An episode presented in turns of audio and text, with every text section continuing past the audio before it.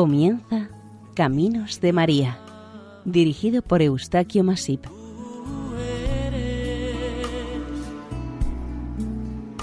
Entre todas las mujeres. Bienvenidos sean a Caminos de María, un programa realizado por el equipo de Radio María, Nuestra Señora del Lledó, de Castellón. Les ofrecemos seguidamente el capítulo dedicado a la advocación italiana de Nuestra Señora del Pozo.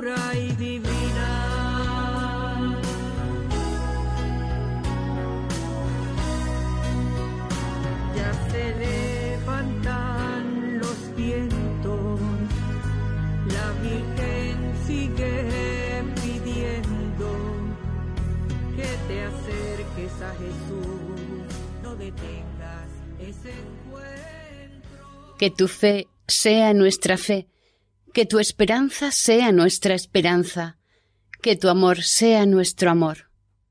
Madonna del Pozo, serena nuestros corazones para que, unidos a tu inmaculado corazón y con la alegría de ser tu fiel reflejo, seamos capaces de unirnos a tu santa corredención. De una oración conocida entre los fieles devotos de esta advocación. En la Iglesia Católica existe una advocación a la Virgen María bajo el título de Virgen del Pozo.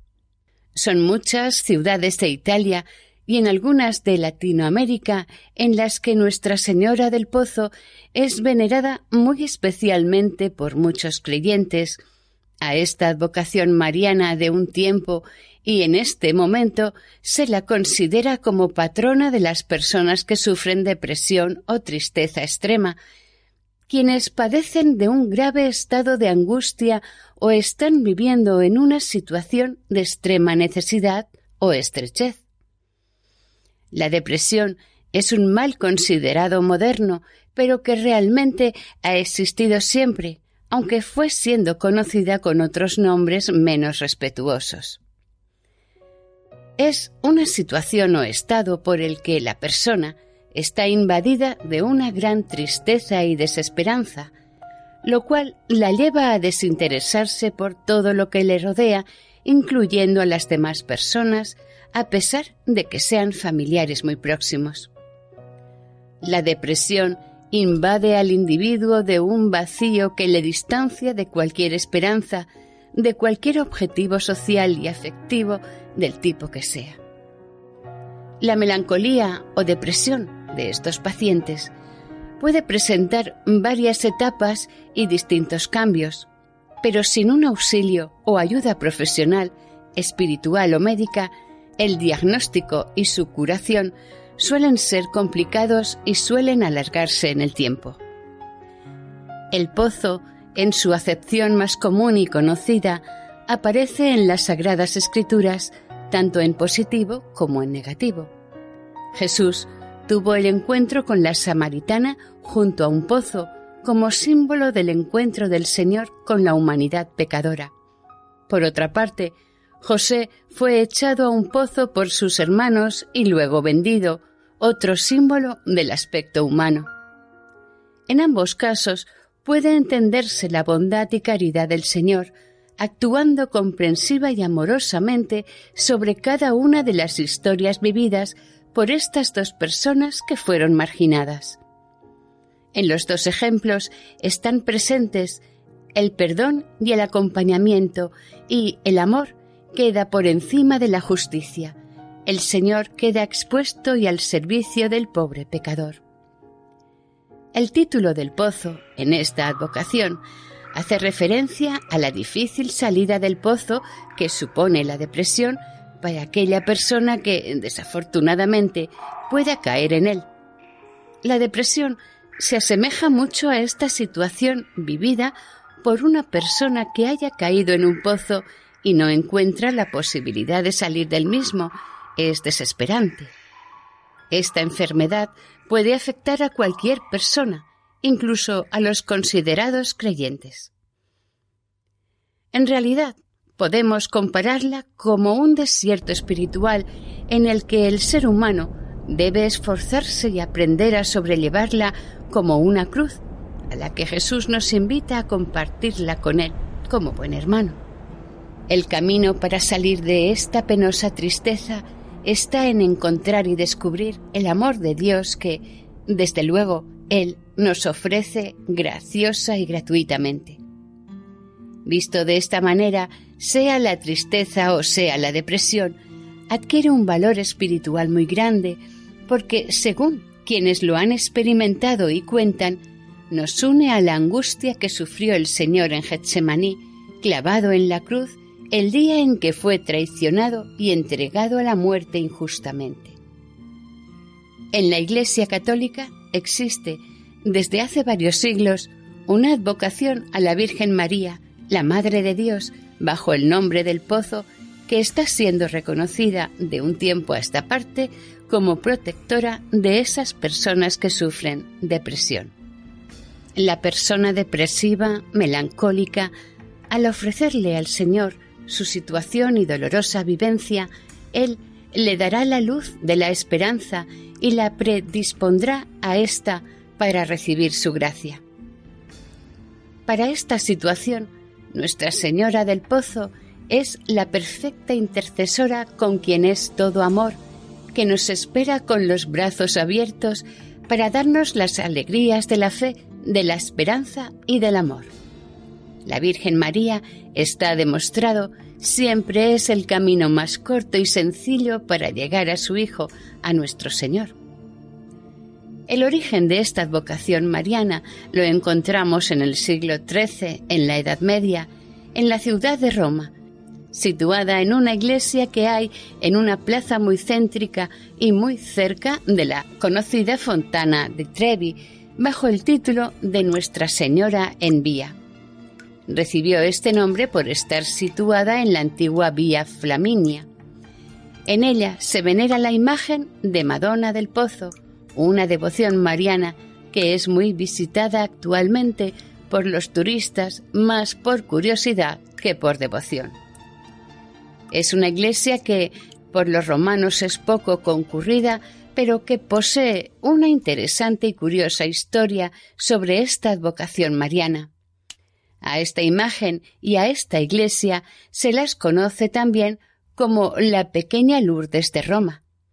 Queda muy cerca de la actual Vía del Corso y de la columna de Marco Aurelio.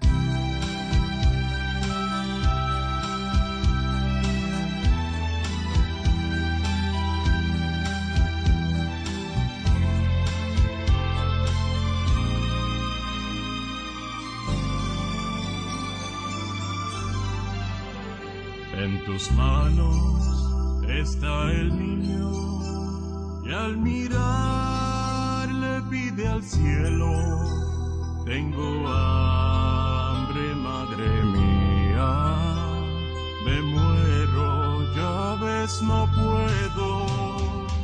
El joven se desespera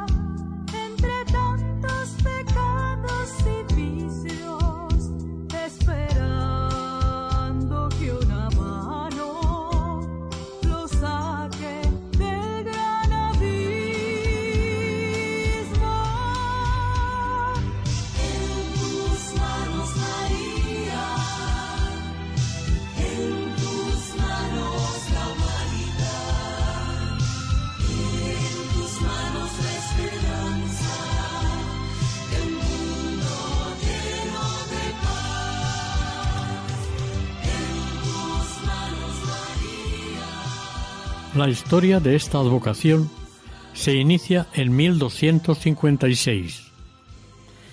Al lado del palacio del cardenal Pietro Capocci, en Roma, junto a un establo de las dependencias del palacio, había un pozo para sacar agua. Una noche, un siervo del cardenal, por error o voluntariamente, según versiones, echó en el pozo una imagen de la Virgen hecha de piedra o dibujada en una teja de terracota. En el mismo instante en que cayó la imagen en el pozo y contactar con el agua, comenzó a subir violentamente el nivel del agua hasta desbordarse y desparramarse por el suelo. En poco tiempo, el establo quedó completamente inundado. Los hombres que trabajaban y dormían en el establo, cerca de los animales, se despertaron y pusieron a éstos a salvo de las aguas. Luego, entre todos ellos, canalizaron el agua hacia un punto más bajo del nivel del suelo que en poco rato se formó casi una laguna. Observaron, sin embargo, en medio de la oscuridad, que algo flotaba en el centro de la laguna, pero no percibían lo que podía ser. Algunos de ellos entraron en el agua y se acercaron hasta aquello que parecía flotar. Enseguida se sorprendieron al ver que era una pesada teja o piedra con la imagen de la Virgen María. Comprobaron que el agua empujaba con fuerza hacia la superficie a la imagen, y los hombres se admiraban de ver flotar la tan pesada pieza de piedra con la imagen. Entonces se entendieron el porqué del regurgitar de las abundantes aguas echando con fuerza a la superficie la imagen de la Virgen. Parecía estar diciéndoles no debe estar aquí. Los hombres que fueron testigos la intentaron sacar enseguida del agua, pero no pudieron hacerlo por un inesperado impedimento. La imagen les resbalaba de las manos como si fuera un pez.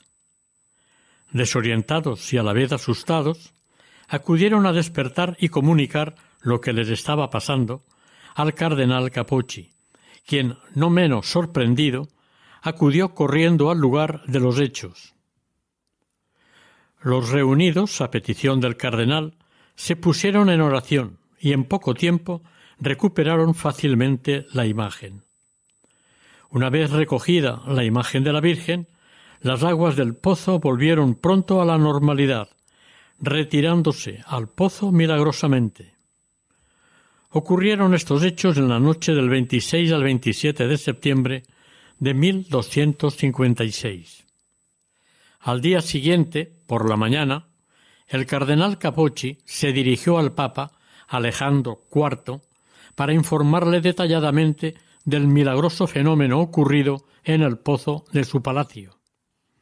Después de las verificaciones oportunas de todo lo sucedido, se declaró este suceso como sobrenatural. En este mismo lugar del pozo se decidió construir una iglesia que es la que actualmente se conoce como de Nuestra Señora en Vía. En su interior quedó el pozo del milagro y la imagen de la Virgen entronizada en su altar. Hoy en día, al lado del altar, se halla el pozo del agua milagrosa, donde los fieles devotos pueden acudir a tomar el agua que llega a través de un canalillo. Según se dice, el agua sigue produciendo muchos milagros entre los visitantes sobre todo si son enfermos que acuden con fe y beben el agua esperando el milagro. A pesar de los siglos pasados, el agua del pozo sigue brotando en beneficio de los fieles y necesitados. En la actualidad, los investigadores son de la opinión de que con anterioridad al año 1000 ya existía una pequeña iglesia dedicada a la Virgen María en este mismo lugar, según consta en una bula del Papa Alejandro II. Hay quien cree que este pozo del milagro fue un lugar de refugio para los monjes basilianos que huían en el siglo VIII de la furia iconoclasta del monarca bizantino León el Isáurico. Para otros fue un observatorio astronómico.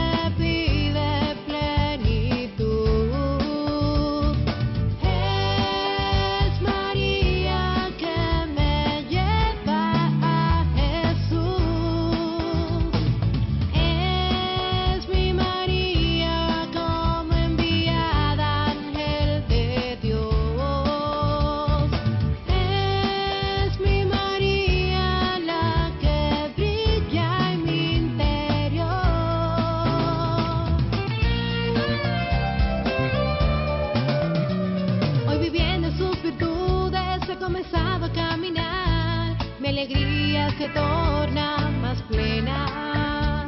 Y atendiendo su llamado, hoy Señor quiero decir, hágase en mí tu palabra. Recordamos que estamos escuchando el programa Caminos de María, el capítulo dedicado a Nuestra Señora del Pozo.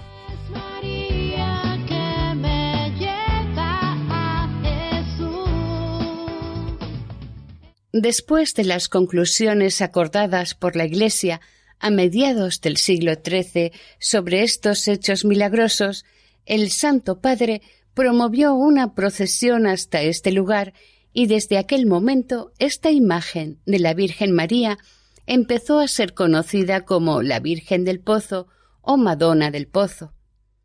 El proceso canónico de aprobación del milagro tuvo lugar en Roma y fue aprobado por el mismo Papa Alejandro IV, quien la hizo exponer a la veneración junto con el pozo al que había sido arrojada.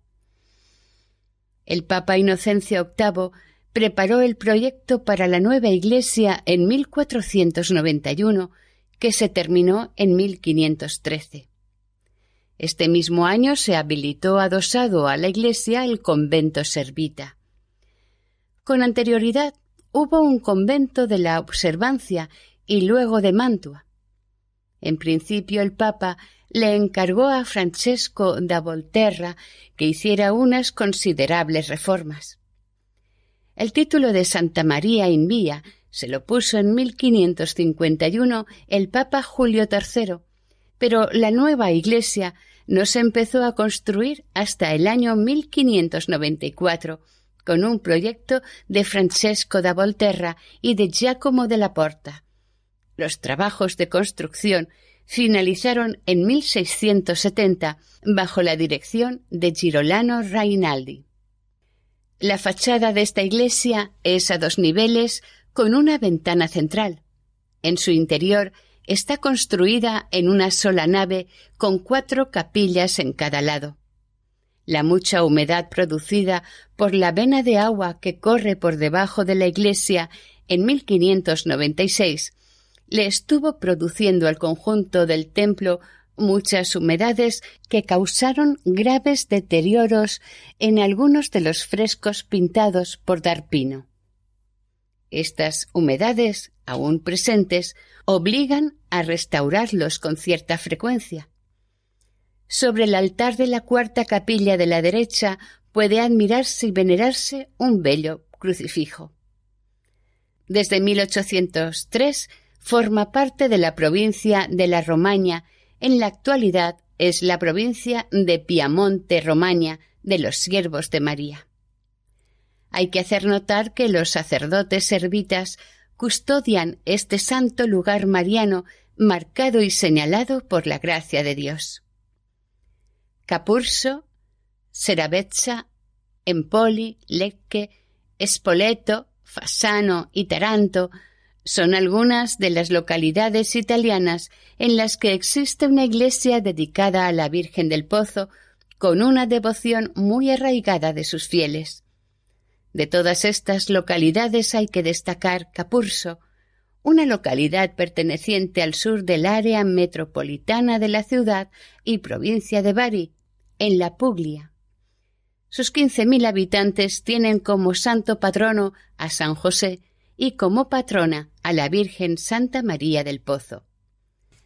Esta imagen no solamente es venerada por los capursesi, sino también por muchos peregrinos procedentes de Italia e incluso de otros lugares donde es venerada esta advocación. Esta imagen canónica de la Virgen del Pozo es un icono de estilo bizantino de medio busto, tiene su cara sonrosada, rodeada de un halo de surcos radiantes. Lleva un manto púrpura sobre sus hombros y el pecho, sobre su brazo izquierdo está recostado el niño Jesús vestido de blanco y con un halo dorado. En su manita izquierda lleva un rollo de papiro y con la derecha levantada hace el signo de bendición. Un manto de color verde cubre su hombro izquierdo. La historia de esta imagen se remonta al año 1705, en el entonces reino de Nápoles.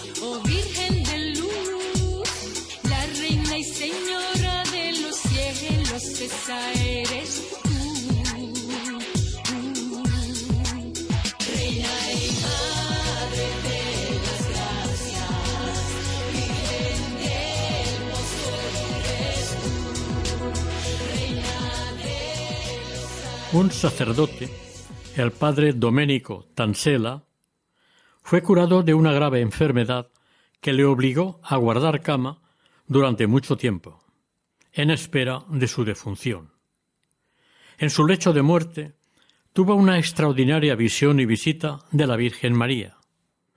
Nuestra Señora le habló al sacerdote enfermo, prometiéndole la pronta curación con tal de que bebiera del agua del pozo de la piscina de la localidad, conocida por todos como Santa María.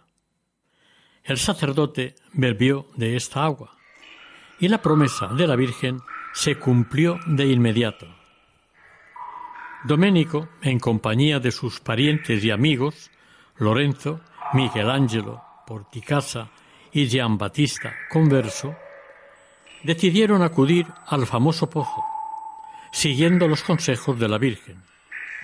El día 31 de agosto de 1705, al llegar al pozo, el sacerdote ya les contó a quienes le acompañaban que había podido presenciar una serie de prodigios extraños. Según una tradición secular, transmitida de padres a hijos, al bajar al pozo con mucha dificultad, las velas que llevaban encendidas iban dejando de iluminar y las echaban en un cuenco lateral, con agua. Pero, al menos, ya habían visto y facilitado el camino hacia el fondo del pozo. Una vez llegaron al fondo, los nuevos visitantes quedaron grandemente sorprendidos. Estaban frente a una imagen de la Virgen María, de estilo bizantino, que les miraba sonriendo dulcemente. Asombrados por tan esplendorosa imagen de Nuestra Señora, Doménico, el sacerdote, tras orar ante ella y hacerle el mejor homenaje, decidió arrancarla de la pared del pozo, donde parecía que estaba incrustada, y llevársela a la iglesia. Pero pasó algo excepcional. La pintura de la imagen de la Virgen, cuando se decidió el arrancarla del muro, la lámina o cuadro en el que estaba la imagen de la Virgen se separó milagrosamente de la pared de la fosa y la pudo tomar el sacerdote en sus brazos con sumo cuidado. El sacerdote, Doménico, la llevó decididamente a la iglesia que en ese momento se le estaba construyendo en el pueblo de Capurso para ser dedicada a San Lorenzo mártir, en la Tansela, para que ella también fuese venerada por los fieles. Una vez entronizada en su altar correspondiente, los devotos acudían ante ella para rendirle su más sincero homenaje y, cómo no, a pedirle favores o a agradecerle sus dones. Se cuenta que desde el mismo momento en que estuvo la imagen en su altar, empezaron a ocurrir conocidos y notables milagros que los fieles devotos aceptaban y difundían entre sus familiares y amistades aunque éstos estuviesen viviendo en lejanos países. El gran efecto mostrado de la Virgen del Pozo hizo que los frailes alcantarinos que la custodiaban decidieran construirle una nueva iglesia exclusivamente para ella sola, cosa que lograron con la participación de los fieles devotos. Una vez finalizadas las obras, se entronizó a la Virgen en el altar del templo. Esta iglesia de la Virgen del Pozo, en la Tansela, se inauguró la tarde del 17 de agosto del año 1778. A esta solemne inauguración se sucedieron oraciones, procesiones y diferentes rezos continuos. Así han perdurado hasta nuestros días. Cada mes de agosto, con motivo de las fiestas en honor a la Virgen, se celebra una significativa procesión matinal por las calles del pueblo, con una duración de entre siete y nueve horas, culminando en una representación o recreación de aquellos hechos que dieron comienzo a esta devoción en el popular pozo. En un carro triunfal se lleva a la imagen de la Virgen del Pozo por la población, para que sea contemplada y venerada por sus pobladores y sus numerosos forasteros devotos. Se han contabilizado muchos favores otorgados por esta vocación mariana a sus devotos, pero hay uno que se hizo pronto famoso y popular, el otorgado a Caterina, una mujer impedida para desplazarse sola, esposa de un tal Lorenzo Mafiola. La Virgen del Pozo se le apareció a esta buena mujer y le dijo que si quería sanar tenía que ir a la nueva capilla de la Tansela, porque en esta recibiría la gracia que le pedía. Caterina, al día siguiente, se arrastró como pudo hasta la capilla y con emotivas lágrimas y súplicas pidió a Nuestra Señora por su curación. Un fuerte escalofrío recorrió su cuerpo. Al momento, y seguidamente, sintió un vigor como nunca había sentido antes. Trató de caminar y lo consiguió. La alegría que sentía era incontenible, y quienes estaban ante ella también empezaron a sentir que algo muy especial había estado sucediendo en aquellos momentos sobre ellos y Caterina. Esta noticia del nuevo milagro se extendió muy pronto entre las gentes de los pueblos vecinos. Desde aquí pasó a lugares más lejanos. De esta manera, al llegar el mes de agosto, curiosos y peregrinos se acercaron hasta Carpuso, de otras provincias de Italia e incluso a pie. Acudieron cantando himnos y glorificando a la Virgen María, especialmente cada último domingo de agosto. Curiosamente, suelen acercarse hasta este santuario mariano personas que no pertenecen al culto católico, procedentes de países relativamente apartados de Italia. El duque de Serra Capriola, como apóstol mayor de los frailes alcantarinos, en 1849 pidió al rey de Nápoles que permitiera la coronación canónica de la imagen de la Virgen del Pozo. Aunque la solicitud llegó al Consejo de Estado en mayo del año siguiente, el rey concedió la aprobación teniendo presente la peregrinación a Carpuso a los pies de la Virgen para el día 15 de mayo de 1850. Tanto los frailes alcantarinos como los fieles devotos de la Virgen se pusieron a trabajar preparando los títulos relativos a esta advocación para enviarlos al Papa en Roma.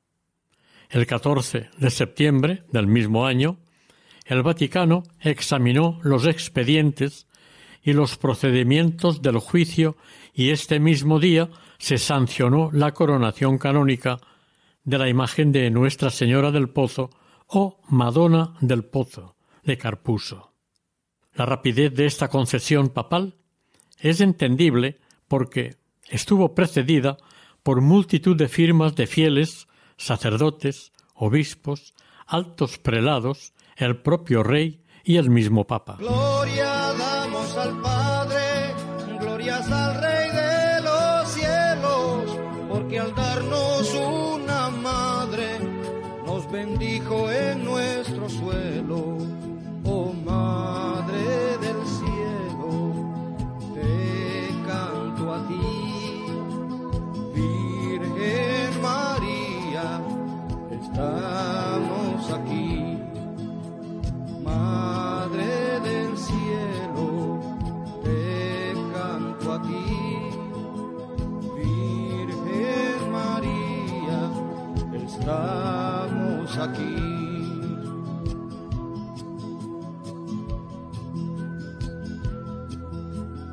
Protege hoy esta tierra, en sudor nos ha labrado, el jíbaro fuerte y sereno que hace hermosos nuestros campos, campesino que con amor a la Virgen le cantaba y todo el pueblo devoto. Recordamos que estamos escuchando el programa Caminos de María, el capítulo dedicado a Nuestra Señora del Pozo. jornada, un altar en su casita, al llegar allí Tan importante evento fue programado para el 20 de mayo de 1852. En todo el reino de Nápoles se recogieron donaciones y regalos para los gastos ocasionados por este gran hecho histórico de la coronación. Las dos coronas fueron donadas por el capítulo vaticano, realizadas en Roma sobre el modelo de las coronas reales de España. Su Santidad encomendó al cardenal Pontela dei Conti Matei, arcipreste de la Basílica Vaticana, los trabajos para que la imagen fuese coronada en Capurso. Este cardenal fue acompañado en su viaje por dos importantes canónigos a través de la Campania y Puglia. Fue un viaje triunfal hasta Capurso, con gran asistencia de fieles a su paso por las diferentes localidades del trayecto por las que pasaban. La llegada a Capurso de este séquito ocurrió la tarde del 16 de mayo. Las fiestas solemnes de la coronación se iniciaron con el triduo de preparación. Las calles fueron embellecidas y profusamente adornadas, al igual que la fachada del santuario. El 20 de mayo el cardenal Matei subió hasta la hornacina en la que estaba la imagen de la Virgen del Pozo y colocó en la cabeza de Nuestra Señora y en la del niño sendas coronas. En ese preciso momento redoblaron las campanas de la localidad, los presentes entonaron el osana y los aplausos y vítores de los fieles asistentes procedentes de todo el reino de Nápoles se aunaron a la conmemoración de tan solemne acto. En la procesión, la imagen de madera de la Virgen del Pozo era llevada delante de la comitiva religiosa, detrás iba el cardenal Matei y tras éste el resto de autoridades religiosas, civiles y militares del reino.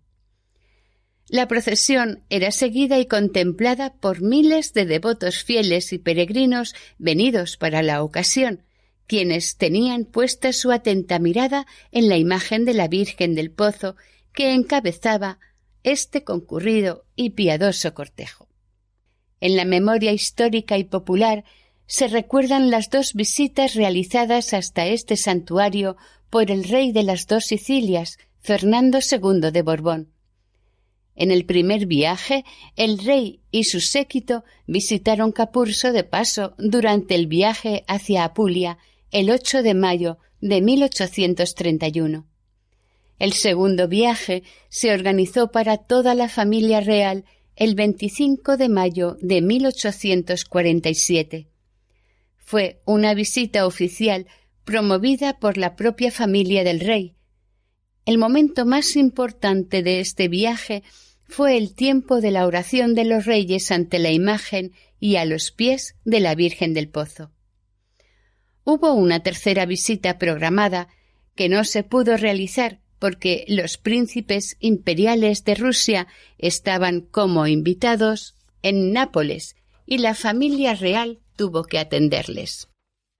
Con motivo de las dos visitas reales a este santuario, los frailes alcantarinos pusieron una gran lápida que todavía puede verse en la sacristía. Cabe recordar sobre esta advocación la gran devoción de la reina María Isabel, madre de Fernando II, que le tenía a Nuestra Señora del Pozo. Esta devoción la manifestaba con donaciones y regalos a la Virgen. Además, practicó en alguna ocasión el novenario de preparación para la fiesta del último domingo de agosto. A esta piadosa mujer se debe el que se edificara la capilla de San José con un valioso y magnífico altar y una hornacina de mármol para la Virgen del Pozo que el Papa Pío IX quiso hacer aún más conocida y famosa cubriéndola de motivos florales. Nuestra Señora del Pozo es copatrona del antiguo reino de dos Sicilias y en Bari está relacionado su culto con el de San Nicolás.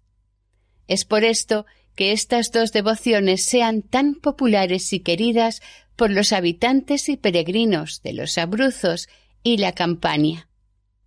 Es costumbre la víspera del 9 de mayo la llegada de peregrinos a Capurso, Primero asisten a las celebraciones solemnes del mes de mayo en honor a San Nicolás de Bari, participando en la procesión, y por la tarde van a Capurso, a la capilla del pozo, donde devocionalmente beben el agua de la Virgen. Luego visitan y veneran a la Virgen en la basílica. Esta doble devoción está presente en varias localidades, por ejemplo en Perano, en la provincia de Chieti. En las banderas procesionales de los peregrinos figura la imagen de la Virgen del Pozo, pero está acompañado por la imagen de San Nicolás y la de San Felipe Neri. San Egidio María de Taranto y el siervo de Dios, padre Giacomo da Gazir Haddad, dedicaron especialmente su vida a la Virgen del Pozo. El primero, fraile alcantarino, visitó probablemente el santuario de la Virgen en 1759, año de su traslado a Nápoles. Difundió entre los fieles de su iglesia de San Pascual en Chiaia la devoción a esta imagen mariana. Egidio, al llegar a su nuevo convento, adquirió un relicario en el que insertó una pequeña imagen de la Virgen del Pozo mendigando por las calles, como hacía habitualmente, donde aún vivían españoles en este pueblo, aplicaba esta imagen mariana a los enfermos, la aplicaba para que todos la invocaran en sus necesidades o carencias. Ante sus efectos benéficos, los superiores le permitieron una reproducción al óleo de la imagen de la Virgen y la colocó sobre el altar en una capilla de la iglesia y, frente a ella, alimentó continuamente una lámpara con aceite. Cada noche Egidio acudía a esta capilla ante la Virgen del Pozo para rezar por los enfermos en general y en particular por aquellos que iba conociendo personalmente. Recordaba el nombre de las calles o plazas en las que estaban los enfermos que visitaba y con todo detalle se los exponía a Nuestra Señora, esperanzado en su confianza y ayuda. La Virgen le correspondía con milagros tan sorprendentes que su invocación se hizo familiar entre el pueblo napolitano. San Egidio murió el 7 de febrero de 1812, pero el culto a la Virgen del Pozo continúa hoy, en día en que haya. El padre franciscano capuchino Giacomo Gazzir Haddad construyó en Beirut, el Líbano, una iglesia dedicada a Nuestra Señora del Pozo, Notre-Dame du Puig, que se encuentra en la biblioteca de su monasterio. De esta manera puso fin a los problemas que se le presentaban a causa del agua usada en las necesidades de los edificios que construyó para los indigentes. Vivirás una alegría sin igual y de la mano de María verás a Jesús que viene a revelar mi Virgen del.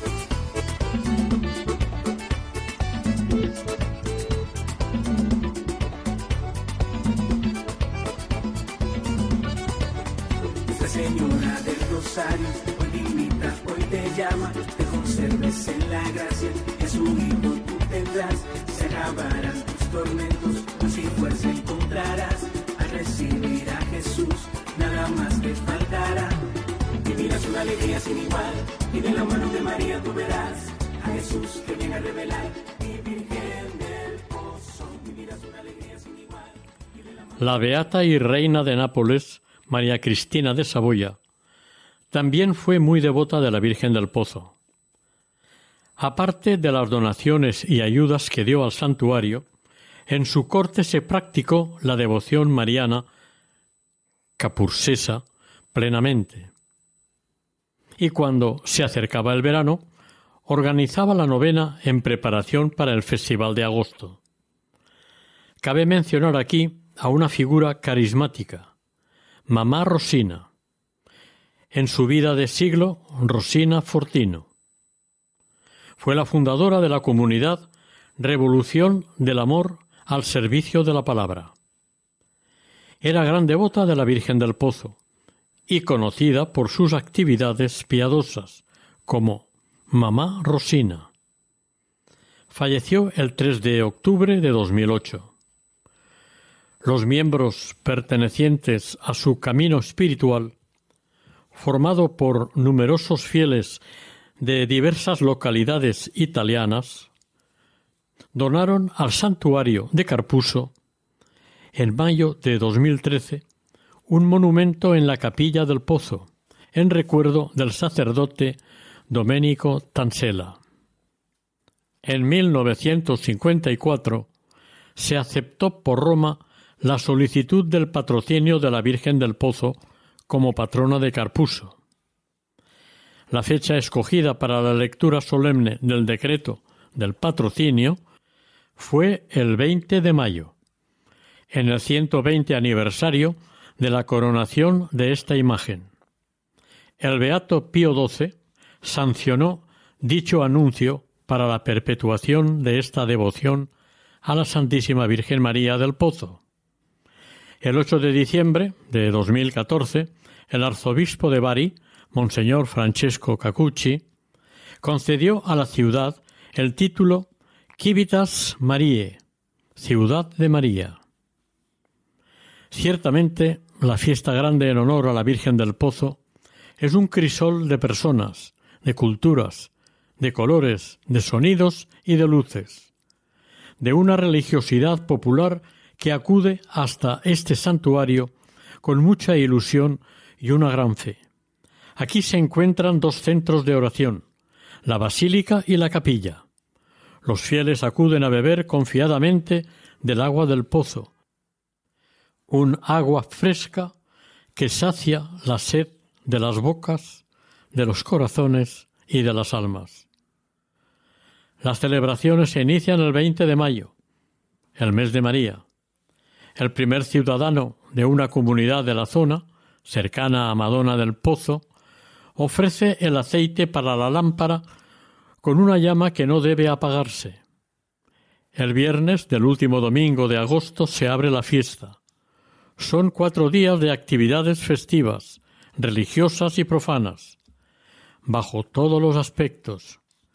Se celebran cuatro procesiones, la primera el sábado a las diez de la noche, la segunda el domingo por la mañana.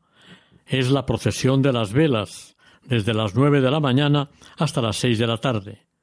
Una sucesión de velas de todos los tamaños precede a la imagen de Nuestra Señora, escoltada por autoridades locales y superiores de comunidades. Por la tarde se procede a la tercera procesión del Denso Domingo. El carro triunfal con la Virgen del Pozo recorre las calles de la ciudad rápida y ágilmente, tirada por cuerdas marineras de las que tiran los más fieles privilegiados. El lunes se celebra la última procesión. El domingo siguiente, la octava de feria, se celebra la gran muestra comercial con la presencia en sus tiendas ambulantes de cientos de comerciantes venidos del sur del país, mostrando y comerciando sus productos. La Real Basílica Menor de Nuestra Señora del Pozo en Capurso está ubicada en la amplia Plaza de la Libertad. Es la elegante iglesia blanca, como blanca cal. Se erige en pleno centro urbano de Capurso. Esta construcción forma en su entorno un paisaje de indescriptible belleza. Destaca esta construcción barroca tardía sobre todo el paisaje urbano. Su discreta pero hermosa torre de campanas asoma tímidamente al fondo de la gran obra. En su interior, de una sola nave, con altares laterales, destacan el de la Inmaculada Concepción y San Pascual Bailón, por una parte, y por otra, la Virgen de los Ángeles con San Pedro de Alcántara. Estos dos santos, San Pascual y San Pedro, son dos muy importantes santos franciscanos alcantarinos. En el interior de esta basílica destacan los grandes y bellos retablos de Vicente Fato, decorando sus muros. El altar mayor, con la imagen de la Virgen en el centro, resulta brillante con el mármol blanco, el amarillo dorado y el verde claro, que predominan en su conjunto, destacando aún más al estar jalonados por cuatro columnas oscuras. Esta Real Basílica Menor de Nuestra Señora del Pozo está afiliada a la Basílica Pontificia Lateranense de San Juan de Letrán. La campana procesional y el gran paraguas procesional con bandas rojas y amarillas son el símbolo de la afiliación de la Real Basílica de Carpuso con la citada anterior de Letrán. Desde el 1 de octubre de 2001, una imagen de la Virgen del Pozo está entronizada en varias parroquias de Argentina, entre estas en la parroquia de la Sagrada Familia de los Cardales, en el obispado de Zárate Campana.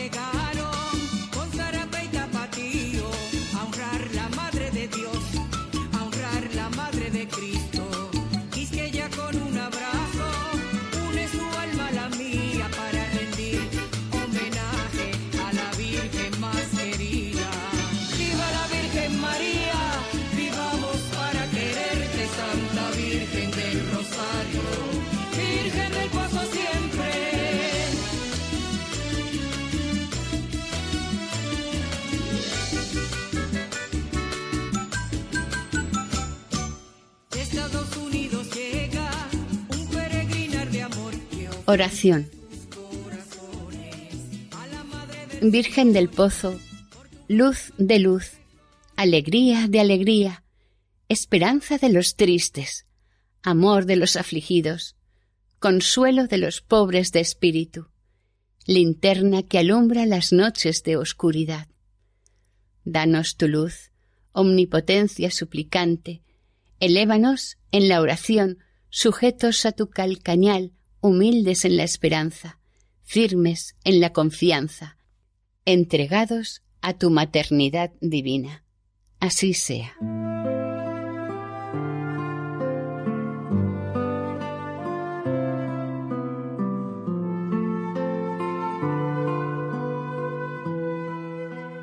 Acabamos de ofrecerles el capítulo dedicado a Nuestra Señora del Pozo patrona de quienes sufren depresión, dentro del programa Camino de María.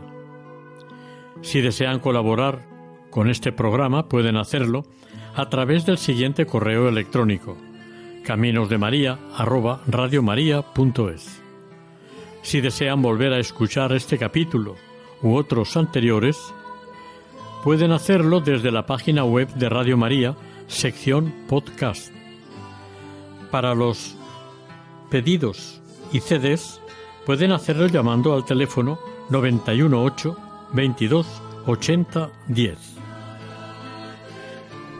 El equipo de Radio María en Castellón, Nuestra Señora del Lledó, se despide deseando que el Señor y la Virgen les bendigan.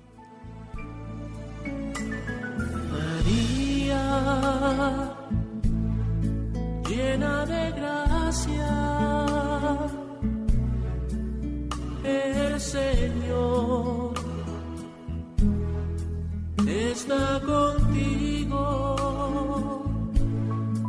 Han escuchado en Radio María Caminos de María, dirigido por Eustaquio Masip